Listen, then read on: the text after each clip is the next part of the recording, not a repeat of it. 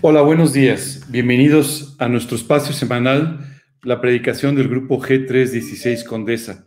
Hoy quisiera agradecerles a todos por estar con nosotros en esta mañana un poquito fría y un poquito lluviosa en la Ciudad de México. Muchas gracias por acompañarnos. Eh, el día de hoy eh, vamos a continuar con nuestra, eh, nuestro estudio, nuestra predicación, Viviendo por Fe, esta serie de estudios que hemos venido compartiendo de la segunda epístola a los Corintios. Pero antes de comenzar, me gustaría orar para agradecerle a Dios y para pedirle que nos guíe en esta mañana. Vamos a, vamos a orar. Señor, queremos darte muchas gracias por este día. Muchas gracias, Padre, por todas las oportunidades que tú nos das de vivir para ti, de servirte y sin duda, Dios, de, de del el gran privilegio que tú nos das de poder vivir para ti. Hoy, Padre, queremos pedirte de una forma muy especial que tú guíes este estudio. Padre, que tú toques nuestros corazones con la verdad de tu palabra y que de esta manera podamos terminar simplemente de escuchar para comenzar a vivir de inmediato aquellas cosas que tú tienes para nosotros. Padre, muchísimas gracias. Te pedimos que tú bendigas este tiempo y que tú bendigas también la transmisión y que tú bendigas las vidas, Dios, de todas aquellas personas que, donde quiera que sea, nos escuchan el día de hoy y quieren conocer más de ti. En el nombre de Cristo Jesús y para su gloria. Amén. Antes de empezar, me gustaría eh, agradecer a todas las personas que el día de hoy nos estuvieron preguntando temprano, hace unas horas, nos estuvieron preguntando si iba a haber estudio, si íbamos a poder estar por acá porque bueno, vieron algunas fotografías, esta mañana estaba temprano con mi esposa en el hospital, eh, no es eh, alguna cosa, no, no, se preocupen, no es algún problema de salud mío, tampoco es un problema de salud de mi esposa, pero eh, lo que pasa es que mi esposa está comenzando el proceso para participar en la donación, una donación para su hermana, que en este momento enfrenta un, un problema de salud importante, y entonces, bueno, ella está participando en este problema, eh, en, esta, en este proceso de donación de médula, ¿no? Eh, hoy temprano estábamos, eh, tiene que hacerle algunas inyecciones, en fin, ya sabes, todo un proceso médico que no es fácil de explicar porque la medicina hoy en día se ha vuelto extraordinariamente sofisticada, gracias a Dios, porque esto nos permite tener tratamientos que nos ayudan a salir adelante en nuestros problemas de salud. Eh, pero bueno, hoy estábamos eh, muy temprano en el hospital comenzando con todo, este, con todo este proceso. Y la verdad es que mientras estábamos allí y le aplicaban estas primeras inyecciones para eh, esto que les comento, la verdad que pensaba mucho en la similitud entre esto que les estoy contando y lo que vamos a hablar el día de hoy en nuestro estudio sobre Segunda de Corintios. Un poco más adelante les voy a explicar y van a entender a qué me refiero. Esta segunda epístola a los Corintios es una carta muy especial, porque es una carta que sale del corazón de Pablo con una gran preocupación por una iglesia, por un grupo de creyentes que estaban en la ciudad de Corinto y que estaban enfrentando toda una serie de problemas, algunos por su propia actitud, otros problemas que llegaban de fuera y que estaban afectando sus vidas también. La iglesia de Corinto tenía ciertas características muy especiales. La primera de ellas, Corinto era una ciudad muy cosmopolita, con mucho tránsito internacional, con mucho comercio, con mucha abundancia. Eh, pero también era una, una ciudad conocida por su superficialidad y porque los habitantes estaban permanentemente pensando en cosas nuevas, en cosas eh, diferentes. En fin, como tú puedes entender por esta descripción, esta iglesia se parecía mucho a lo que hoy en día vivimos en nuestra actualidad. Eh, Pablo había estado en Corinto predicando, toda una serie de personas se convirtieron y comenzaron con toda esta, eh, con toda esta iglesia sirviendo al Señor en este lugar. Y quiero contarte que Pablo, preocupado, escribe desde la ciudad de Éfeso la primera epístola a los, eh, a los Corintios, o la primera carta, en la que los amonesta sobre ciertas cosas en las cuales estaban, estaban bueno, pues viviendo de una forma equivocada. Mucho de esto, efectivamente, debido al problema de superficialidad que los caracterizaba. Pero quiero contarte que esta segunda carta es una carta eh, que sale realmente del corazón del apóstol. preocupado por la situación eh, y habiendo recibido ya comentarios muy positivos de parte de Tito, quien trajo noticias a Pablo de cuál había sido el arrepentimiento en la ciudad de Corinto y cómo los creyentes en esta ciudad, después de haber leído la primera carta y después de haber buscado al Señor para que transformara sus vidas, estaban viviendo de una manera diferente. A la salida de Pablo de, Corinto, él envió primero a Timoteo, luego a Tito y después a otros discípulos, Apolos, por ejemplo, para que ayudasen a los creyentes en esta ciudad a confirmarse en su fe y a crecer en la verdad del Evangelio. Esta segunda carta, además, eh, llega en un momento en el que la iglesia de Corinto estaba sufriendo un nuevo ataque. Este ataque provenía de algunas personas que venían de Jerusalén y que les habían estado diciendo que estaba muy bien creer en Jesucristo, pero que tenían que volver a todos los rudimentos de la fe judía, de la religión judaica.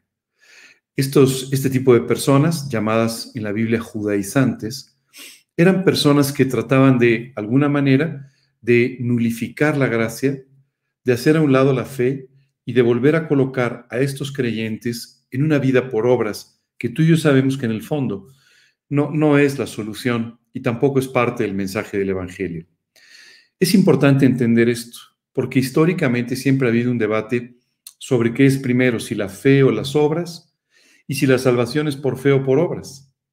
La Biblia nos enseña que la salvación es por fe, dice literalmente, porque por gracia sois salvados por medio de la fe. Y esto no de vosotros, pues es don de Dios, no por obras, para que nadie se gloríe. Y eh, el domingo pasado estuvimos mencionando algunos versículos de la epístola a los Gálatas, donde simplemente nos dice que si tratas de justificarte por la ley, simplemente has caído de la gracia. En pocas palabras, la Biblia nos enseña una y otra y otra vez que la salvación es un acto de gracia, de misericordia de parte de Dios hacia las personas que, arrepentidas, se acercan a Él y le piden, perdón y le piden además que entre a sus vidas, los salve y, les dé una relación personal y continua con Dios. La realidad es que muchas veces nosotros, movidos por nuestras propias inclinaciones naturales, empezamos a pensar que todo esto se trata de nuestras obras, es decir, qué tanto hacemos o qué tanto dejamos de hacer. Y cuando tratamos de hacer esto, simplemente nos encontramos con nuestras propias limitaciones. Si tú y yo pudiésemos salvarnos por las obras, en realidad Cristo no hubiera venido y Cristo no hubiera muerto en la cruz.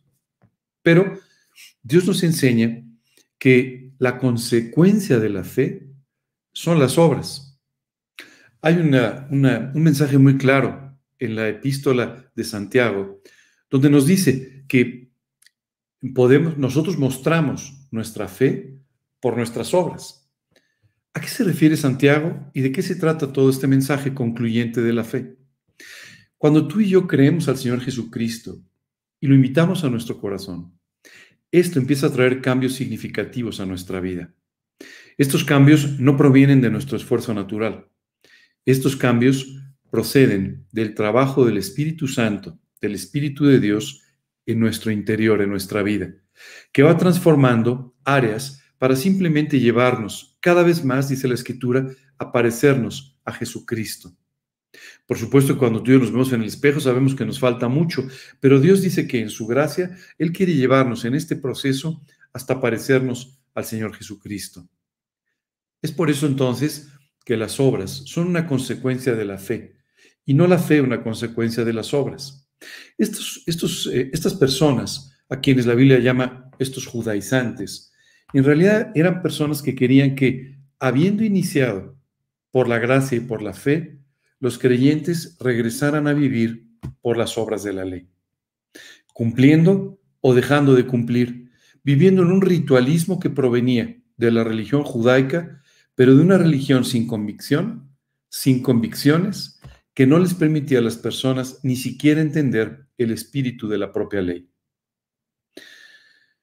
El día de hoy Vamos a continuar hablando de esta parte del capítulo 5 de Segunda de Corintios, donde Dios nos explica de una forma muy clara a través del apóstol Pablo de qué se trata todo este acto redentor de la salvación, de qué se trata todo este cambio que Dios quiere hacer en nuestras vidas y por último, cuál es nuestra responsabilidad una vez que tú y yo hemos encontrado a Cristo o hemos sido encontrados por Cristo y estamos siendo transformados por Él.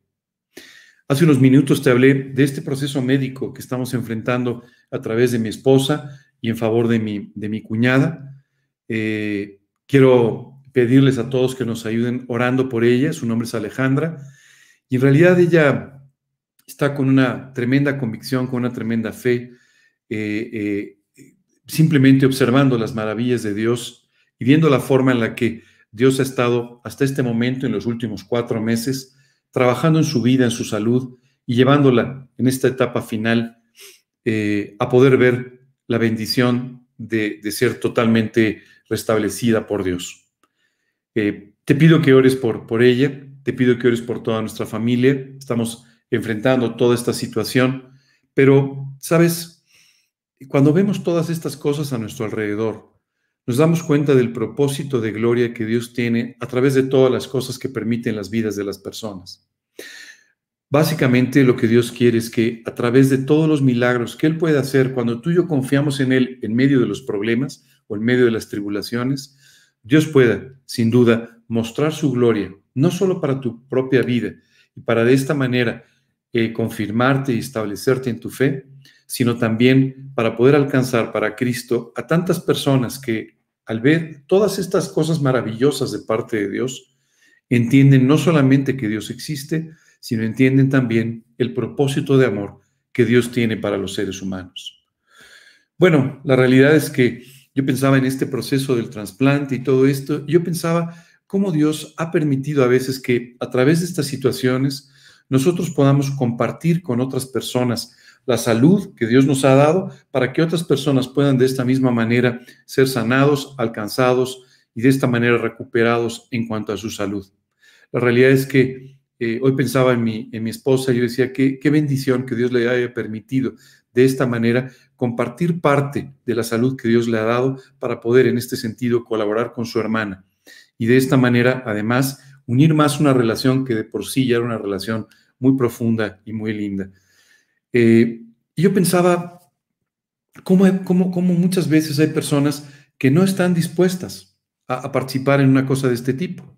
No están dispuestos a darse por los peligros, por los riesgos, por las molestias, por los problemas, a veces por, por las ideas que la gente tiene.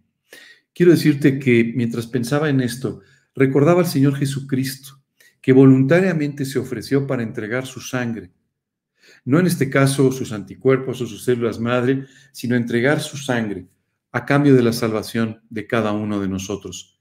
Qué maravilloso el entender el profundo amor que movió a Jesucristo a ofrecerse de esta manera para pagar por nuestros pecados y para salvarnos. Y en realidad, cuando Jesucristo se ofrece de esta manera, ni siquiera lo hace por aquellas personas que, que, que lo seguían o que estaban de acuerdo con él, sino lo hizo por personas como tú y como yo, que nos habíamos equivocado, que habíamos pecado, que habíamos fallado, que muchas veces ni siquiera creíamos en Él o ni siquiera pensábamos que existía. Pero de todos modos, dice la Escritura, que el amor de Dios fue tan profundo que nos llevó a ser salvados por la sangre derramada en la cruz por el propio Jesucristo, Dios mismo. Qué precioso acto de amor y qué preciosa, eh, qué precioso eh, eh, recordar todo esto que Dios ha hecho por nosotros. Oye, ¿realmente las vidas de las personas son transformadas por la sangre de Cristo? Déjame leerte el siguiente versículo del que vamos a hablar el día de hoy. Dice, de modo que si alguno está en Cristo, nueva criatura es. Las cosas viejas pasaron, he aquí todas son hechas nuevas. Y déjame analizar un poco este versículo contigo. Dice, de modo, que si alguno está en Cristo, aquí no dice que cree en Cristo, sino está en Cristo, es decir, tiene una relación con Cristo, nueva criatura es. Cuando Dios habla de esta nueva criatura, se refiere específicamente a este acto maravilloso de volver a nacer. Los seres humanos estamos conformados por diferentes eh, facetas en nuestra vida Tenemos un cuerpo, un cuerpo que transporta nuestra alma y que nos sirve durante esta vida y que algún día dejaremos aquí para que sea transformado y sea usado por Dios en la eternidad. Por otro lado, tenemos un alma que básicamente comprende todo lo que tú y yo somos, nuestra manera de pensar, nuestras emociones, eh, eh, nuestro conocimiento, nuestra memoria, las personas que somos, en pocas palabras. Pero también tenemos un espíritu, ese espíritu con el que fuimos creados, pero que murió por causa del pecado. Dice la Biblia, porque la paga del pecado es la muerte. Y siempre que escuchamos esto decimos, ¿cómo? Pero, pero si la gente peque no se muere. Bueno, no se muere físicamente, no se muere su alma en ese momento, pero lo que sí sucede es que espiritualmente morimos. Es por eso que necesitamos volver a nacer. Esto fue, como comentábamos el domingo pasado, lo que Jesús le explicó a este líder religioso judío que necesitaba entender que su fe tenía que llevarlo a un acto de volver a nacer para que de esta manera él pudiese ser una nueva criatura, como describe este versículo. Dice, de modo que si alguno está en Cristo, nueva criatura es. Es decir, una nueva creación, una nueva criatura, literalmente una nueva persona, alguien que Dios está usando para, para, eh, eh, eh, para su propio propósito. continúa diciendo, las cosas viejas pasaron. He aquí todas son hechas nuevas. Cuando la Biblia dice que las cosas viejas pasaron, se refiere a que todos nuestros pecados quedaron atrás, quedaron en el olvido. Cuando tú y yo invitamos a Cristo a nuestra vida, dice la Escritura que nuestros pecados son separados de nosotros y quedan tan separados, tan lejos como el oriente del occidente, es decir, totalmente separados de nosotros. Así que tú ya no tienes por qué seguir viviendo en ellos. Tú ya no tienes por qué seguir viviendo cargando con todo eso que, que traías Tú puedes ahora pedirle a Dios que te dé la victoria sobre cada uno de esos pecados. No tienes por qué vivir en ellos. Yo escucho muchas personas que justificando su falta de entrega simplemente dicen, bueno, la verdad es que no somos perfectos, entonces vamos a seguir pecando. No, claro que no somos perfectos, pero eso no es un pretexto para que tú y yo justifiquemos el hecho de seguir pecando. Tú puedes llegar delante de Dios y pedirle que te dé victoria sobre cada pecado, sobre cada actitud equivocada, sobre cada cosa que está en tu vida, que proviene de tu antigua vida, de tu, de tu antigua naturaleza, pero que hoy simplemente te está afectando. Así que dice, las cosas viejas pasaron. Es muy importante que tú y yo reflexionemos en esto. Las cosas viejas ya quedaron atrás. Para Dios quedaron atrás y deben quedar también atrás para ti. Si no es así, Hoy es tiempo de dejarlas atrás. No voltees a mirarlas, porque lo único que va a suceder si tú volteas a verlas es que vas a quitar tus ojos de donde deben estar. Jesús decía, ninguno que poniendo su mano en el arado mira hacia atrás es apto para el reino de Dios. ¿Qué sucede cuando tú volteas a ver hacia atrás? Simplemente tu, tu dirección sufre un cambio se va hacia otro lugar. Pierdes completamente la dirección que Dios quiere darle a tu vida. Así que el día de hoy quiero pedirte que, como para Dios las cosas viejas pasaron, también para ti queden atrás por completo. Dice, he aquí todas, todas las cosas son hechas nuevas. Importante que tú y yo entendamos esto. Todas las cosas son hechas nuevas. Así que hoy tú puedes vivir en victoria en todas las cosas, porque todas son hechas nuevas. Eres una nueva criatura, no tienes que seguir viviendo igual y no te tienes que seguir lamentando por los errores del pasado. Ya fueron pagados en la cruz del Calvario por ti. Continúa diciendo, y todo esto proviene de Dios. Es importante otra vez ver cómo Pablo enfatiza aquí, no proviene de ti, no proviene de tus buenas obras. Esto, todo este cambio, todo este volver a nacer, toda esta eh, salvación de la que Dios nos está hablando proviene de Dios. Dice después, quien nos reconcilió consigo mismo por Cristo y nos dio el ministerio de la reconciliación. Déjame dividir este versículo en dos porque es muy importante. Primero dice, quien nos reconcilió consigo mismo por Cristo. Es decir, Dios nos reconcilió con Él. estábamos separados de Él, nos reconcilió con Él por medio de Jesucristo, por medio del sacrificio de Cristo en la cruz del Calvario. Y dice después, y nos dio el ministerio de la reconciliación. Esto quiere decir que no solamente Dios trajo este, este maravilloso acto de reconciliación con Él a través de la sangre de Cristo, sino que además nos ha dado el ministerio, es decir, nos ha dado la posibilidad, nos ha, hablado, nos ha dado la, el, el encargo, el mandato de ir con la gente reconciliándola con Dios. Fíjate bien lo que dice a continuación, que Dios estaba en Cristo reconciliando consigo al mundo, no tomándoles en cuenta a los hombres sus pecados, y nos encargó a nosotros la palabra de la reconciliación. En este versículo nos insiste diciendo que a nosotros nos ha encargado la palabra de la reconciliación. Cuando tú y yo hablamos del Evangelio, estamos hablando de exactamente eso. La palabra Evangelio significa buenas noticias. Y la buena noticia es que hay un, una posibilidad de reconciliación con Dios.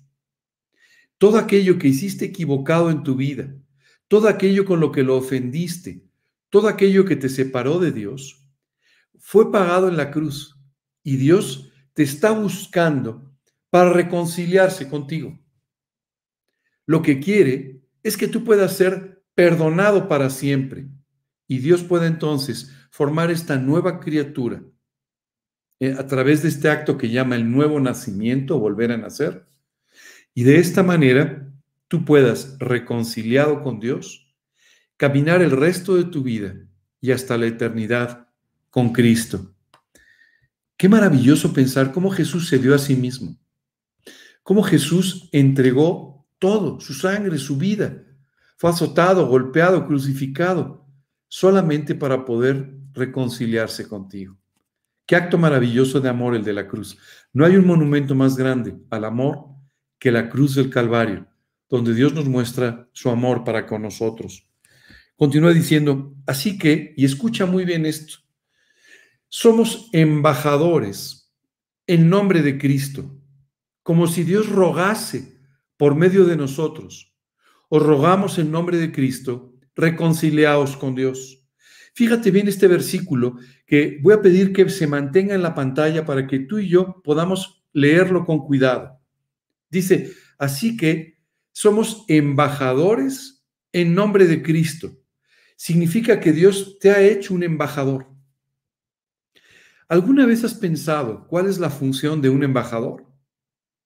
Un embajador parte de su país hacia otro país para representarlo para representar el lugar donde nació y de donde Él es. Y de esta manera tratar de mantener las mejores relaciones posibles entre ambos países. Un embajador presenta sin duda lo mejor, absolutamente lo mejor de su país, para que de esta manera aquellas personas que no lo conocen tengan la mejor de las opiniones y de esta forma pueda mantenerse una buena relación entre ellos. La Biblia dice que tú y yo hemos sido hechos embajadores. Es decir, nos han dado una embajada para que tú y yo vayamos por el mundo predicando el Evangelio, estas buenas noticias y hablando del reino de los cielos. La escritura dice que cuando tú y yo invitamos a Cristo a nuestra vida, literalmente obtenemos una nueva ciudadanía, la ciudadanía celestial, la que está en el cielo, y tú y yo somos parte, somos hechos parte del reino de Dios. Ahora tú y yo tenemos, independientemente de que tengas un pasaporte mexicano, americano, canadiense o, guatemalteco o de donde quiera que tú nos estés escuchando, pero hoy tienes, si has recibido a Cristo en tu vida, un nuevo pasaporte, un pasaporte celestial y eterno que te acredita como alguien que es ciudadano del reino de los cielos, ciudadano del reino de Dios. Y ahora Dios te dice, no solamente eres partícipe de mi reino. Además, te estoy haciendo un embajador para que vayas con aquellos que no me conocen, que no, me, que no conocen mi reino, que no conocen lo que es una vida con Cristo, y entonces te presentes con ellos para buscar un acto de reconciliación. Esa es en realidad la, la actitud de parte de Dios para utilizar nuestras vidas. Eh, no sé si alguna vez has tenido la oportunidad de conocer a un embajador. Los embajadores son personas que son particularmente cuidadosas con su manera de vestir, son particularmente cuidadosas con su trato, porque están representando a toda una nación. Y Dios dice que tú y yo somos hechos embajadores en nombre de Cristo. ¿Te imaginas lo que es esto? Estás literalmente representando a Dios con todas las personas que te rodean. Cada vez que literalmente tú pasas por la puerta de tu casa, ya una vez dentro de tu propia casa, Tú estás saliendo como si fueras un embajador para de esta manera presentar el reino de los cielos, el reino de Dios, a todas las personas que no lo conocen. Así que esto debe hacer que tú pienses completamente en tu manera de vivir. Porque cuando la gente te ve, debe, debe ver a un representante del reino de Dios. Debe ver a un representante del reino de los cielos. Siempre que pienso en esta enseñanza de parte del apóstol Pablo, recuerdo a aquellos antiguos sacerdotes en Israel, que dentro de su, de su traje, de su vestimenta, con la que ellos eh, ministraban en el tabernáculo y después en el templo, utilizaban una, una, una especie de línea, como un adorno de oro en su frente, que tenía unas palabras inscritas que decían santidad a Dios. Así que cuando las personas los veían, Sabían que esta era su, manera de vivir, su conducta, y además les predicaba el Evangelio. Esto es lo que las personas deben ver en un embajador del reino de los cielos. Deben ver a alguien que está viviendo en santidad, alguien que está viviendo muy cerca de Jesús y que lo representa. Dice la escritura que en Jerusalén hubo un momento en que arrestaron a varios de los discípulos y empezaron a entrar en un debate con ellos.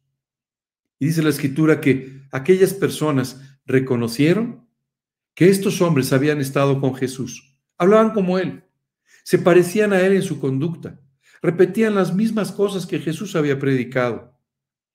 Hoy me gustaría hacerte una pregunta. Cuando la gente te ve, ¿puede ver a Jesús? Cuando la gente te ve, ¿está viendo a un fiel representante del reino de los cielos? ¿A alguien que habla como Él?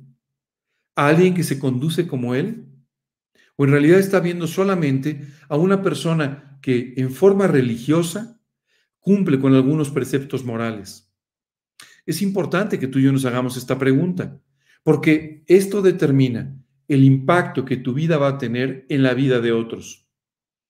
Ese impacto está determinado por tu santidad. Ese impacto está determinado por la profundidad de tu relación personal con Dios no por cualquier otro acto que tú trates de hacer, no por algo que trates de fingir, sino directamente por lo que emana de tu relación personal con Dios. Cuanto más profunda esa relación, más brillará el adorno en tu frente. Cuanto más profunda esa relación, más podrás representar correctamente el reino de los cielos a otras personas como embajador del mismo. Fíjate lo que dice a continuación. Quiere que seas un embajador, pero con un mensaje específico. Los embajadores normalmente no hablan por sí mismos. Claro, ellos hacen un trabajo de representación que es muy importante. Ellos hacen un trabajo de promoción de su país que es muy importante. Alguna vez tuve la oportunidad de conocer al embajador de México en otro país. Y este hombre literalmente en su conversación siempre exaltaba todos los valores y todas las cosas de su país. Y cuando tú estabas con él, decías, wow, qué país tan lindo, oye, qué país tan interesante, porque él realmente era un auténtico promotor de su país.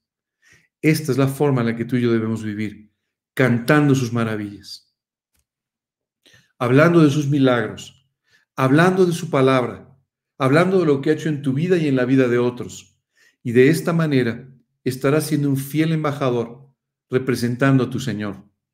Pero dice después que hay un mensaje concreto, porque muchas veces el presidente o el gobernante de un país envía un mensaje al gobernante de otro a través de su embajador. Y el embajador se presenta y simplemente manifiesta cuál es la voluntad o cuál es el mensaje que trae de parte de su gobernante. Y de esta misma manera, Dios nos dice cómo tú y yo nos debemos presentar como embajadores correctos del reino de Dios. Dice, preséntate y habla con la gente como si Dios mismo les rogase en nombre de Cristo que se reconcilien con Él. Déjame repetirte este concepto porque es muy importante. Lo que Dios quiere es que tú te presentes como su embajador y que de esta manera literalmente les ruegues de parte de Dios que se reconcilien con Él, que les hables de su amor, que les hables de su deseo de alcanzarlos, de transformar sus vidas, de darles una vida nueva y una eternidad en el cielo. Esta es tu responsabilidad. Esta es mi responsabilidad. Y hoy es importante que tú y yo entendamos eso, para que representemos correctamente a Dios, para que actuemos literalmente como embajadores. Ahora este versículo, debo decirte que es un versículo que toca muy fuertemente mi corazón.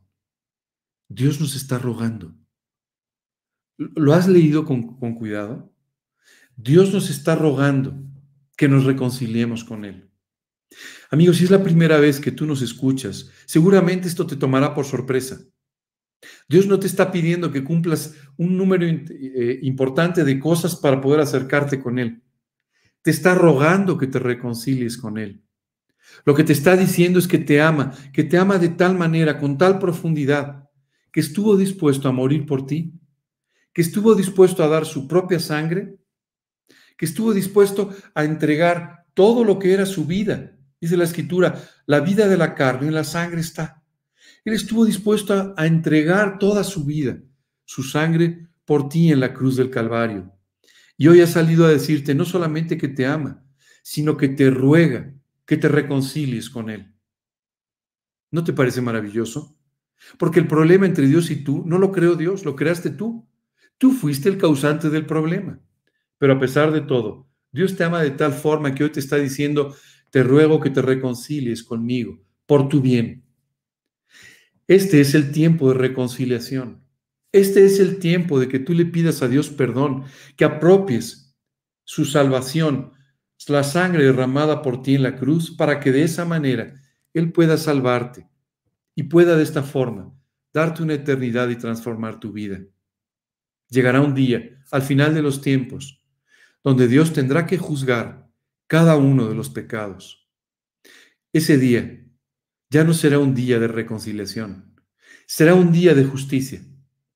Será un día de aplicar la justicia a aquel que no quiso reconciliarse con Dios, aquel que rechazó esta salvación tan grande, aquel que no escuchó al embajador. Haciendo un símil con la relación entre los países, los embajadores son expulsados de una nación cuando esta nación ya no quiere tener relaciones con la otra. A veces, tú y yo como embajadores de Cristo somos rechazados. Y es importante que tú no te lo tomes como algo personal. Sabes, cuando un embajador le, piden que se retire de un país, no es porque él sea más simpático, menos, porque ha hecho mejor o peor su trabajo, es simplemente un tema de rechazo hacia la nación que él representa. Muchas veces tú y yo como embajadores somos rechazados simplemente porque las personas no quieren escuchar el mensaje del Evangelio, porque no quieren tener una relación con Dios, porque no quieren ser parte del reino de los cielos. Pero sabes, hoy Dios está pidiéndole al mundo que se reconcilie con Él. Le ruega literalmente al mundo que se reconcilie con Él. Si aún no has hecho esto, no hay mejor tiempo. Aprovecha en este momento la bondad y la misericordia de Dios que se han acercado hasta ti para recordarte tu necesidad de una salvación eterna. Al final de los tiempos, ya no será el momento de reconciliarse, será el tiempo de dar cuentas. Hoy Dios te da la maravillosa oportunidad de arreglar cuentas con Dios. Y si tú ya has hecho esto, si tú ya estás a cuenta con Dios, el día de hoy es muy importante que tomes tu papel como embajador que tomes tu cartera. Todos los embajadores siempre llevan un portafolio, ya sabes, con aquellas cosas que tienen que presentar y entregar. Hoy toma tu portafolio. Hoy toma la palabra de Dios. Hoy toma todo este mensaje de parte de Dios y empieza a llevarlo por donde quiera que vayas. Habla bien del reino de los cielos con tu propia vida. Habla bien de tu Señor con tu propio testimonio y las personas querrán conocer a tu Señor.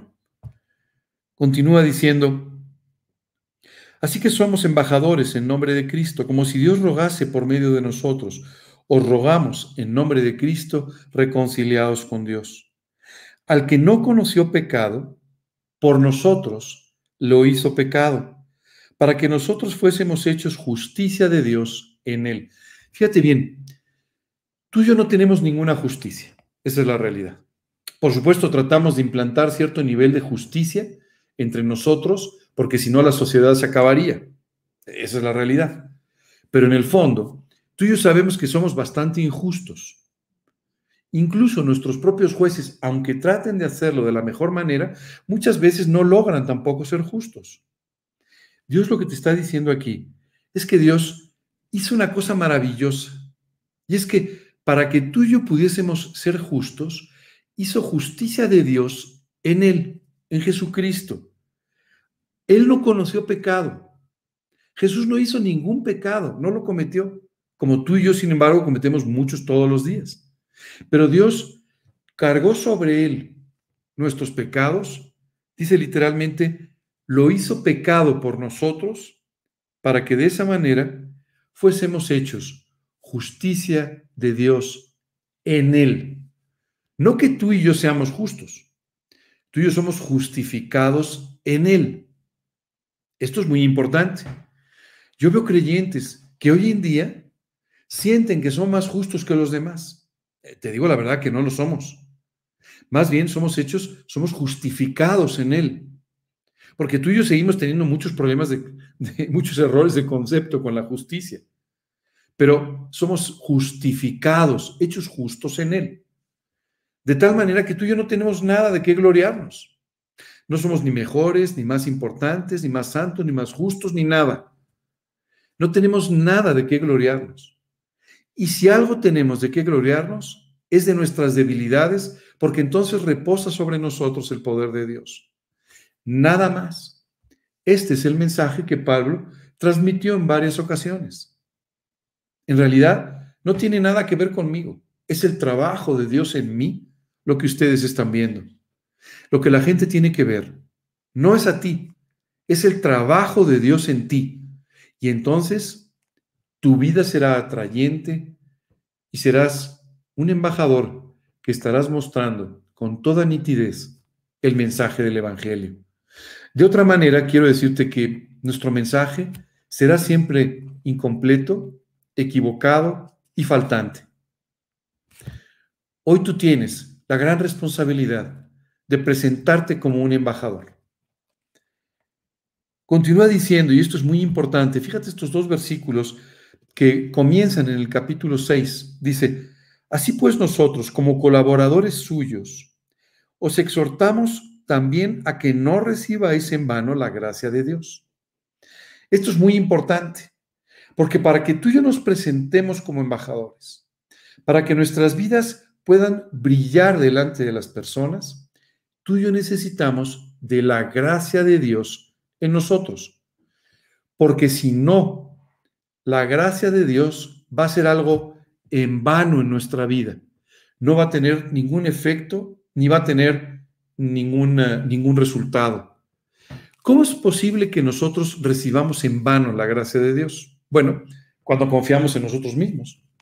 En lugar de confiar en la gracia de Dios trabajando en nuestra vida, confiamos en nosotros mismos, en nuestros propios actos, en nuestra propia bondad, y entonces simplemente la gracia de Dios resulta vana o resulta eh, eh, infructuosa en nuestra propia vida. Es importante que tú y yo, como colaboradores, y me parece maravilloso, ¿te has dado cuenta que Dios te está poniendo como un colaborador suyo. Mira, si alguien nos hiciera un estudio, como hacen, ya sabes, para aceptarte en una empresa, en una institución, si alguien nos hiciera un estudio y tres entrevistas, ninguno de nosotros pasaríamos. Ni seríamos embajadores, ni seríamos nada. Pero Dios, con su gracia, nos hace colaboradores suyos para que de esta manera podamos tener el privilegio de servirle predicando el Evangelio, ayudando a otras personas. Esto es verdaderamente increíble.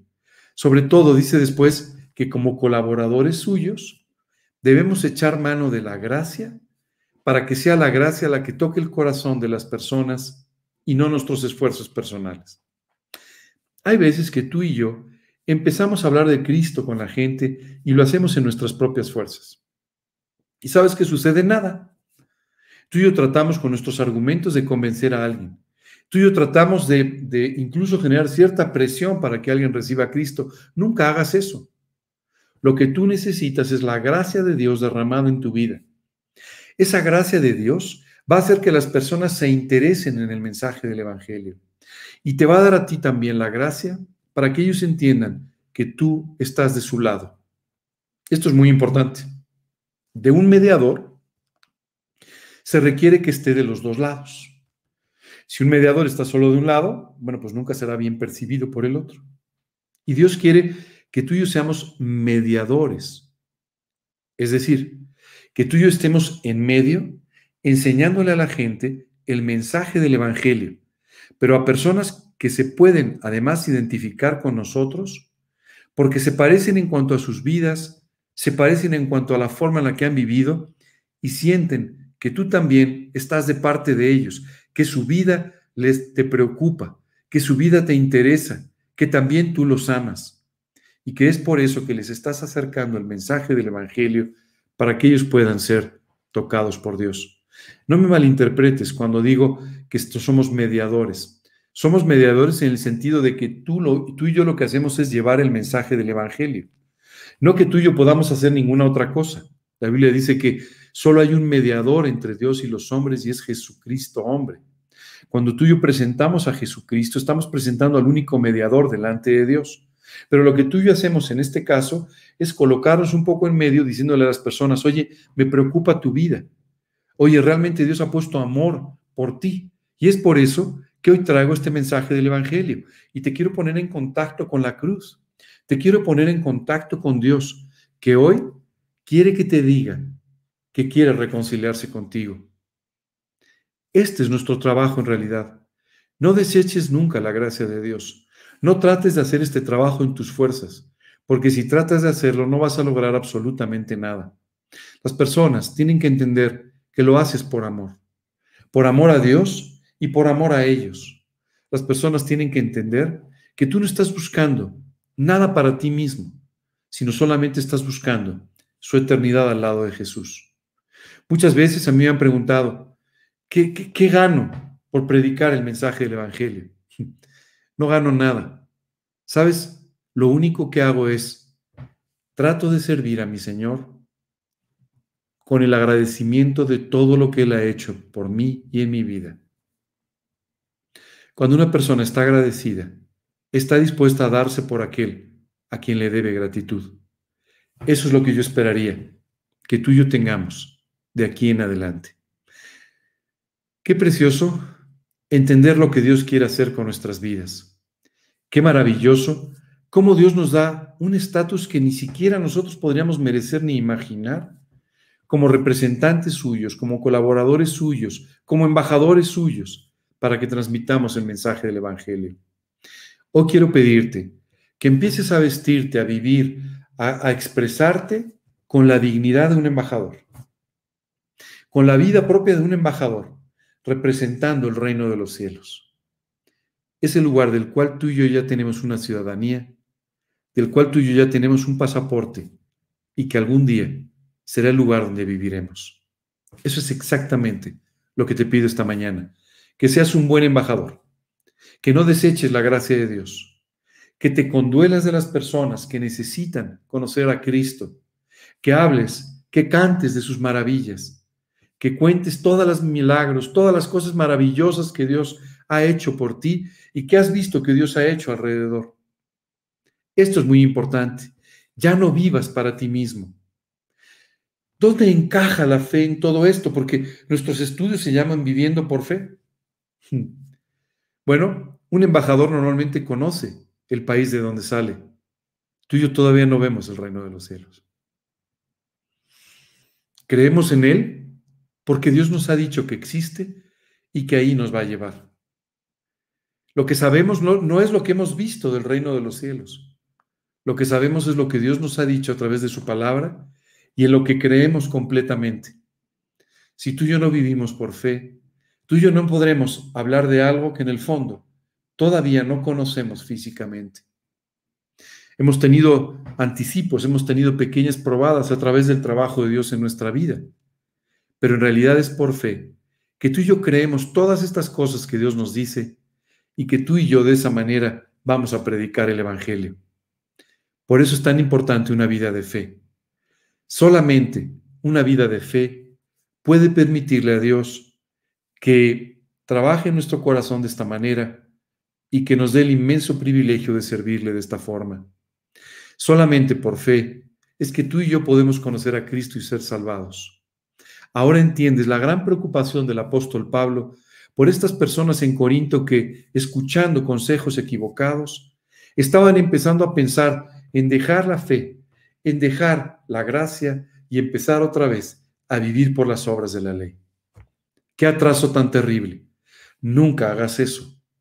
Vive por fe. Así como conociste a Cristo por fe, vive por fe. La Biblia dice que sin fe es imposible agradar a Dios. Si tú quieres agradar a Dios, necesitas vivir por fe. Y de esta manera, Dios te podrá hacer predicar sus maravillas, predicar el reino de los cielos como un embajador, como un colaborador suyo. Y de esta manera podrás rogar en su nombre que la gente se arrepienta. Mi amigo, si este, toda esta mañana tú has estado escuchándonos y hoy dices, realmente necesito de esta gracia, necesito de este amor de parte de Dios, necesito de una salvación tan grande, hoy quiero repetirte, Jesús murió por ti en la cruz para pagar por tus pecados. Dice literalmente, mas el herido fue por nuestras rebeliones, molido por nuestros pecados. El castigo de nuestra, de nuestra, eh, eh, eh, el castigo de nuestra paz fue sobre él y por su llaga, por su herido, fuimos nosotros curados. Dice también, todos nos descarriamos como ovejas, cada cual se apartó por su propio camino, mas Dios cargó sobre él, sobre Jesucristo, el pecado de todos nosotros. Tus pecados fueron cargados en la cruz. Tus pecados fueron cargados sobre la humanidad de Jesucristo. Y hoy, hoy ha salido a rogarte, a rogarte que te reconcilies con Él. ¿Cómo puede ser esta reconciliación? Recuerda el versículo que leímos. Dios hizo a Cristo pecado, dice literalmente, para que de esta manera tú y yo pudiésemos ser reconciliados con Dios. Así que Dios quiere justificarnos, hacernos justos por la sangre de Cristo. Dios quiere perdonarnos, redimirnos por la sangre de Cristo. Y no olvides el primer versículo del que hablamos esta mañana. De modo que si alguno está en Cristo, nueva criatura es. Las cosas viejas pasaron He aquí todas son hechas nuevas. Hoy quiere hacerte una nueva criatura, hacerte volver a nacer espiritualmente a través de la sangre de Cristo. Hoy quiere que todo lo que ha sido tu vida quede en el pasado y a partir de hoy comiences a vivir una nueva vida como una nueva criatura con todas las cosas hechas nuevas por Dios. ¿Qué oportunidad tan grande tienes. Déjame hablarte, como dice este versículo, te ruego en nombre de Dios que hoy te reconcilies con Él. Te lo ruego. Reconcíliate hoy con Dios. No dejes pasar esta oportunidad. Hoy, hoy es el día de salvación. Hoy es el día de reconciliarte con Él. No esperes a ese día del juicio. Reconcíliate hoy con Dios. Es tu gran oportunidad. ¿Cómo hacerlo? Hoy arrepiéntete. Hoy pídele a Dios que te perdone. Pídele a Dios que te salve. Pídele a Dios que te dé una eternidad con Él, confiando solo en el sacrificio de la cruz, e invítalo a tu corazón como tu Señor y tu Salvador personal. Y Él hará todo esto que te ha prometido. ¿Cómo podemos hacerlo? te invito a que me acompañes hoy en una oración, a través de la cual, poniéndome en tu lugar, le voy a pedir esto a Dios para que tú puedas repetir esto en tu corazón y Dios de esta manera pueda reconciliarse contigo. Recuerda, hoy ha salido y hoy como un embajador del reino de los cielos, vengo a decirte en nombre de Dios, reconcíliate con Él. No dejes pasar esta oportunidad. Por favor, acompáñame en una oración con la que vamos a terminar el día de hoy nuestro estudio. Te pido que repitas en tu corazón estas palabras. Cierra tus ojos por unos instantes, inclina tu rostro como una señal de respeto y acompáñame en esta oración. Señor, quiero darte muchas gracias por el precioso trabajo que tú hiciste en la cruz por mí y de verdad, Señor, muchas gracias por tener este mensaje de reconciliación conmigo que ni siquiera merezco. Hoy te pido que me perdones por todos los pecados que he cometido. Te pido que me perdones por toda mi maldad, por todos mis errores, por todas mis omisiones, por todas las cosas que he dicho equivocadamente. Perdóname, Dios, por mi incredulidad. Perdóname, Señor, por todos mis pecados. Límpiame, por favor, con la sangre de Cristo. Hoy, confiando en la cruz del Calvario, te quiero pedir que me hagas nacer de nuevo, que me hagas una nueva criatura, que todas las cosas viejas queden atrás y que tú hagas todo nuevo en mi vida. Señor, por favor, entra a mi corazón como mi Salvador personal. Sálvame eternamente del pago de mis pecados y Dios, a partir de hoy, guía mi vida como mi Señor, como mi Padre, como aquel que quiere llevarme hasta el cielo y a la eternidad. Te lo pido, Señor, en el nombre de Cristo Jesús y para su gloria. Amén. Si el día de hoy seguiste esta oración, si has invitado a Cristo a tu vida, las cosas viejas quedarán atrás y a partir de ahora todo será hecho nuevo. Es una promesa de Dios que va a cumplir en tu vida. Si has hecho esto, te pido por favor que nos des el gran, el gran privilegio y la gran alegría de saberlo. Mándanos una nota. Confiesa a Cristo. Dile lo que has hecho, dinos lo que has hecho y dinos lo que Dios ha hecho en tu vida. Si tienes alguna duda, alguna pregunta, por favor contáctanos a través de, nuestra página de Facebook, de YouTube, contáctanos. Ahí están también nuestros datos de contacto, que además van a aparecer en unos momentos. Y te pido por favor que te pongas en contacto con nosotros para que podamos ayudarte con lo que necesites. Te invito a que leas la Biblia para que sepas más de Dios, especialmente los Evangelios para que puedas conocer más profundamente a Jesucristo. Te invito también, de una forma muy especial, a que empieces a orar, a hablar con Dios y de esta manera entables una conversación con quien durante tanto tiempo ha anhelado poder hablar contigo. Les agradezco mucho que hayan estado el día de hoy con nosotros. Les agradezco mucho su cariño, sus oraciones, especialmente por esta situación que compartí al principio. Y les agradezco muchísimo que estén conectados con nosotros. En las siguientes semanas los voy poniendo al día de todo lo que Dios hace, porque sin duda vamos a ver su gloria a través de todo lo que ha estado pasando. Les invito a que estén con nosotros el próximo eh, miércoles en nuestro espacio semanal, el versículo de la semana. También los invito a que esta vez el sábado, perdón, pero este sábado tuvimos que suspender nuestra entrevista, pero el próximo sábado nos acompañen a las 5 de la tarde en las plataformas G316 Condesa de Facebook y de YouTube eh, para nuestra entrevista del mes. Y el próximo domingo nos acompañen de nuevo en nuestra predicación del grupo G316 Condesa. Que Dios los bendiga. Los dejo con otra alabanza cantada por la familia Gedeón. Eh, espero que la disfruten tanto como yo las disfruto todos los domingos. Aprovecho para mandarles un abrazo a nuestros queridos hermanos, los Gedeón. Eh, de verdad que es un, es un gusto y muchas veces es literalmente trasladarse al cielo el cantar con ustedes estas alabanzas. Gracias a todos, que Dios los bendiga, que tengan un precioso domingo.